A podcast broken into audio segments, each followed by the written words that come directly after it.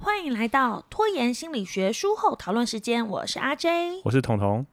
彤彤，首先问你一个问题：你是一个拖延者吗？应该说算是吧。我觉得每个人都多少有点拖延的这个本性。那你的拖延是展现在什么面相？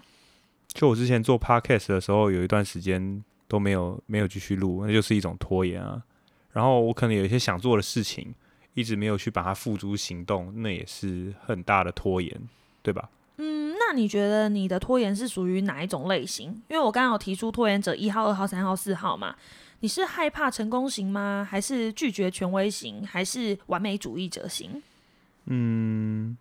完美主义者型的意思是说，他很害怕失败，所以他就不去做出他的第一步。或者是他的理想太过美好，他想要达到这个理想，可能需要太多太多的付出或过程，所以他就觉得自己做不到，然后就先放着。对，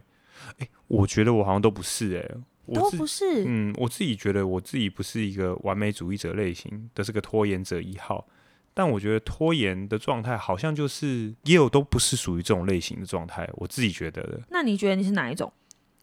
我这个称呼为心灵失序型，心灵失序有没型有？是什他么意这思？本他这本有没有写这个型？没有写这一型，我。我猜你我这一型才是绝大多数拖延者的类型，心灵失序型。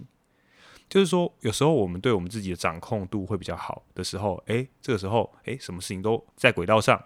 该做什么做什么，然后可以按表操课，嗯可是，一段时间以后，你就会开始有点疲乏了。无论是因为你的情绪啊，或者是甚至天气不好啊，或者是你被老板骂啦，渐渐的你就会走入一个心灵失序的状态。嗯，这个心灵失去的状态会开始让你失去很多的能力。那你可能会把一些不重要的事情的能力先放掉，因为你要先保护自己嘛。嗯，这时候你可能账单就开始拖延，这种枝微末节小事我已经暂时顾不到它啦。那、再来，你可能哎运动也暂时先不要去好了。对啊哦、那、这样子的话，变成一个惯性的话，其实蛮可怕的。因为心灵失序型这种类型的话，它就是会，它对你是一种连续型的负面伤害。原哦、因会是、很自责是吗？对你是一种自我否定的连自我否定的状态啦。嗯、他等于说你你自己知道你自己这样不好，但是你又不得不这样子，因为你处在一个不好的状态，那你的心灵失去就一直没有办法重整起来，最后你就在这个否定的轮回里面爬不出来。但这本书里面，它其实在很前面的章节，它就有提到说，你要先去区分你是真的拖延，还是你是把这个事情搁置不做。可能在那个时候，你生命中有更重要的事，你要照顾小孩啊，你有工作的事情，心力真的负荷不来。但是你讲的心灵失序是，你其实那个时间是真的有心力去做别的事，但你就只是想耍废，这样吗？对。哦，对啊，这样是也算是拖延，对不对？那要怎么样才会好起来？好、这个的话我倒是还蛮，我觉得他的那个给的那个拖延者的这些建议是蛮好的，因为你看哦，他设定一个行为具体的行为目标，然后嗯启动，然后有了进度以后就奖励自己，这跟我们之前念的那个心流很像，对不对？对对那对，这些东西的状态的话，我感觉好像就是要给你一些某种程度上面的自我肯定的状态出现，嗯，你一定要去做了，你才有办法肯定自己啊。是那你是不是就可以逐渐摆脱心灵失序的泥淖？心灵失序型，我觉得是一个很有趣的想法。那其实我前前几天也是在一个拖延的状态，这个彤彤应该知道，就是在我们我们其实应该要在前两天就录这个 podcast，但是到当天早上，我超级痛苦的传一个讯息给彤彤，跟他说我就是生不出书稿。对，对，那个时候其实，哎，我刚看完这本书，那我书稿要产出可能要两三千字嘛。当天晚上有重要的课要讲，那隔天也有重要课要讲，那还有很多的可能 PowerPoint 啊教案要准备。我那时候就陷入一个很痛苦的状况，因为我并不想要低头说我做不出来，但是我真的做不出来了。啊，我真的是很恐惧的传了那个讯息，本来已经想说要接受到彤彤的善笑，然后跟我说很烂呢、打不出书稿什么的。结果彤彤的反应是没差啊，对啊，没很啥 OK 啊，就改天再来就好了。干嘛那么我有很压力？ chill 啊，对啊，超 Q 的。我那个时候真的觉得自己心灵被解放哎、因为我我自己内心其实对自己有很多的责怪，而且我已经准备好接受批评了。很多拖延者也是这样，你可能会把行为的后果想得超级惨，于是你就直对接摆烂，你就可能拖到最后一刻要录 podcast 的那一刻直接消失。对，但是这个是最糟糕的行为，而且它的后果也是最糟糕的，因为对方也会受到伤害。像是我这样提前告知，虽然我心灵承受很大的压力，可是你会发现，其实保持合作的态度，对方不会那么，就是对方可能不是你想的那样啦。哎、等等啊，我听到你刚刚的故事，我发现你不是完美主义类型的，嗯你搞错了。它的分类方式其实是在找拖延的原因。嗯，你今天拖延那个书稿的原因，并不是因为你是一个完美主义者，你裹足不前，你迟迟的没有去动笔，嗯，因为你是说你也还没念，你很晚才念完嘛，然后你很晚才写，所以你并不是因为说啊，我其实，例如说，我觉得我做不好，所以我就一直没有去做，这是完美主义类型，对不对？它的定义是这样，不你是你这个型叫什么？好，是吧？我看起来是啊。你看，完美主义者他等于说，呃，害怕失败，对，不敢面对自己。对对，那你不是因为这样拖延的，你叫做什么型？我告诉你，你说先乐后苦型。先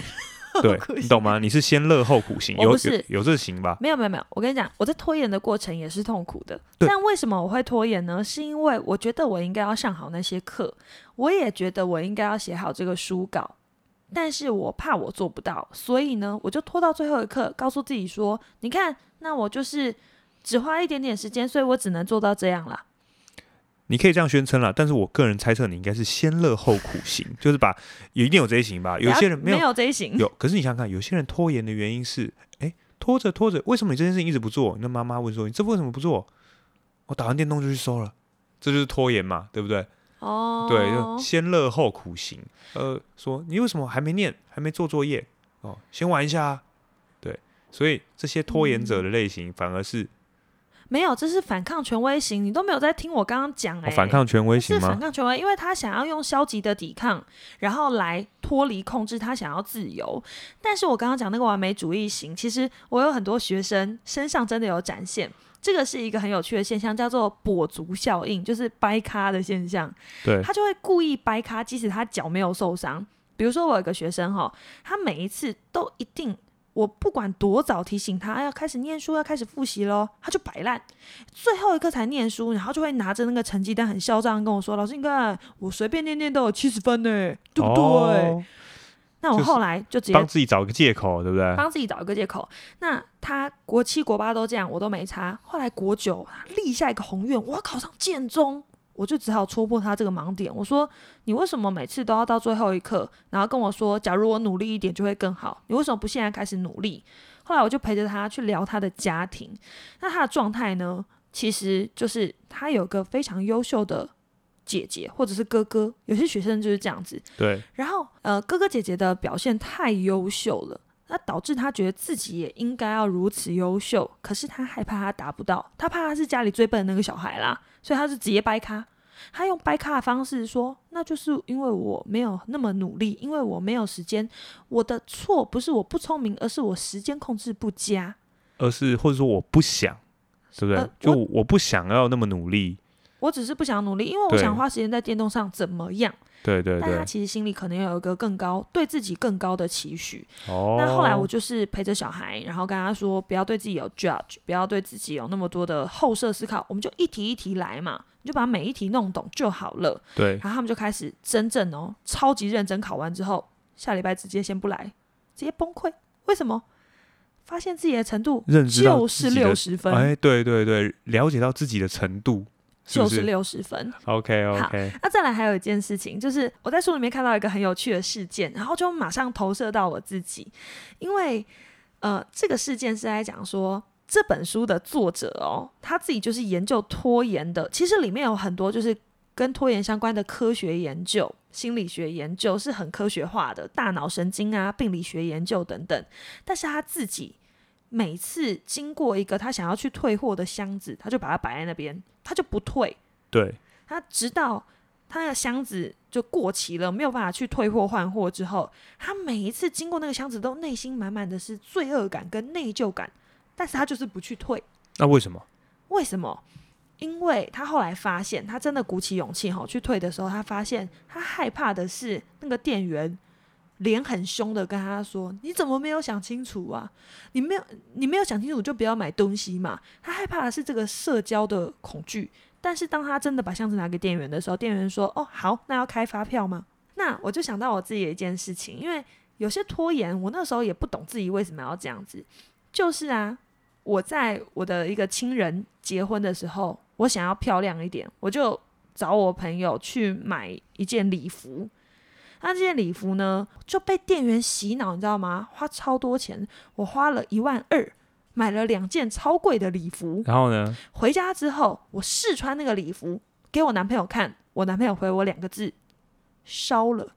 烧了，OK，他一说怎么会有那么丑的东西？ OK OK，啊，然后呢？他说，我就说，可是这个六千块耶，可是这是别人陪我挑的耶。他说太丑了，烧了，绝对不要拿出去。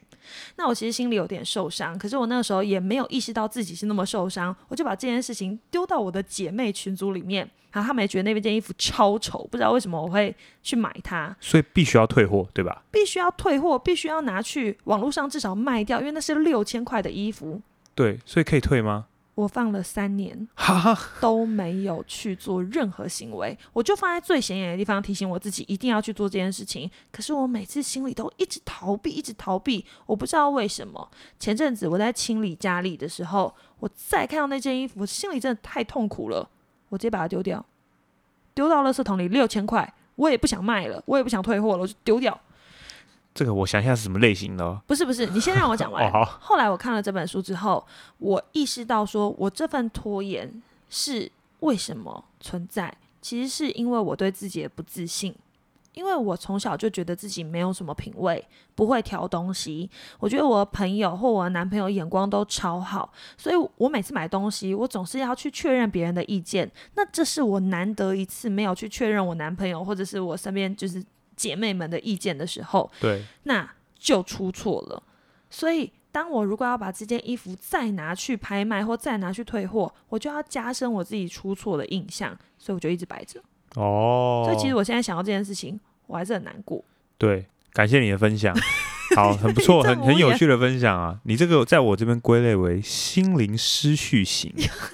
对，虽然书中没有，但是我自己这样归类。你的你的等于说你的不自信，然后造成这个种种拖延最后的发生，这样子。但总之，我这件事情只是想要分享给真的拖延者，只是告诉你说，其实你拖延也许不是你的错，而是你心里有一个你自己也没有那么清楚的感受或原因。对，诶，不错，哦其实我觉得你最后有找到你自己这个根本的原因，至少在下一次面对这样类型的事情的时候，你会很清楚，而且你也知道自己的你知道缺点在哪里，也就是说不是那么优势的地方，你就不要再去，你知或道者。是不安全感在哪里，我就会寻找我自己觉得比较安全的方式。诶，对对那另对，外一个，我觉得这本书很好笑的是，就是你有没有跟拖延者共事的经验？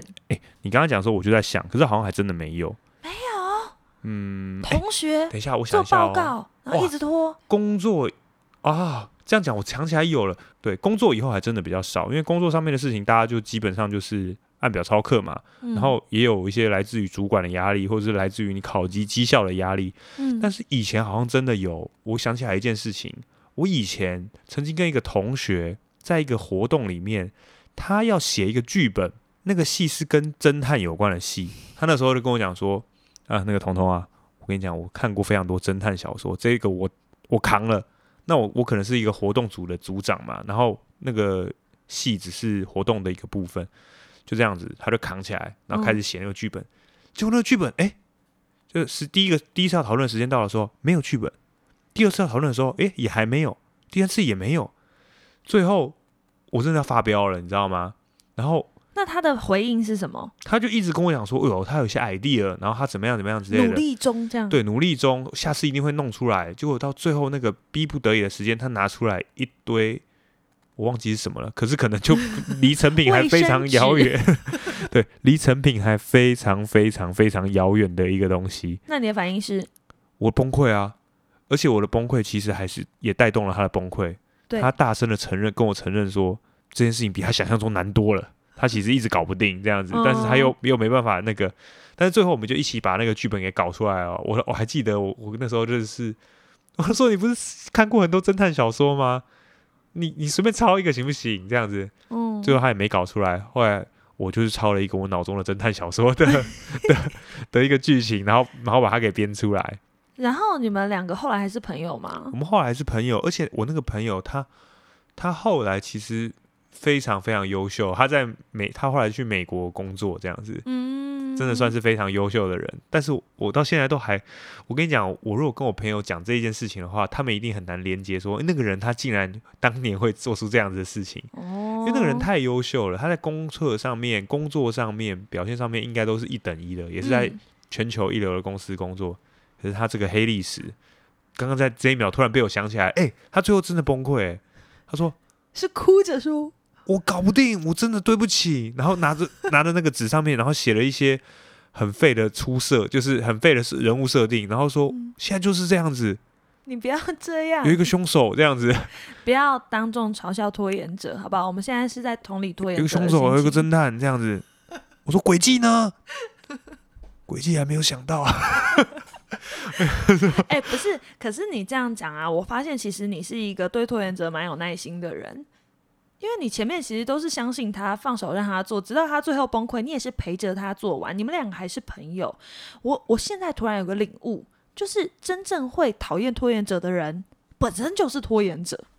是吗？是这样吗？因为你可能本身也没有很拖延，所以你也不太懂别人为什么拖延。那就事情来，你就跟着把事情处理完，然后你可能有相对包容的态度，就像是你前几天这样对待我。但是我跟你说，我在工作上面，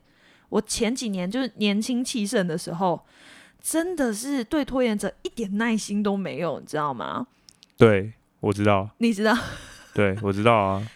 我我跟你讲，我就是完全把前面刚刚我讲的那些雷点全部都踩了，就可能用正向的方式给压力，跟他说：“哦，我知道你也做得到啊，啊，你什么时候要开始做？”然后开始帮人家设定进度，帮人家设期限，然后监督。然后想说，哦，我就给你一个时间，你这个时间就弄这个东西，我看你弄不弄得出来这样子。但我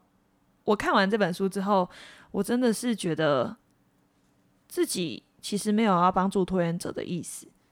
对，也没有在帮助自己的意思。其实我这件，我我这些态度呢，只是想要证明我高人一等。对，就是你比他优秀，然后他做这样很不应该这样子。对但其实是他自己都知道他啊，自己也知道，但对他可能做不到。那我的行为只是让我们两个人可能产生裂痕而已。对，然后增加你的优越感。好，所以其实我看完这本书，我有深切的检讨啦，希望自己未来可以变得比较成熟，然后温暖，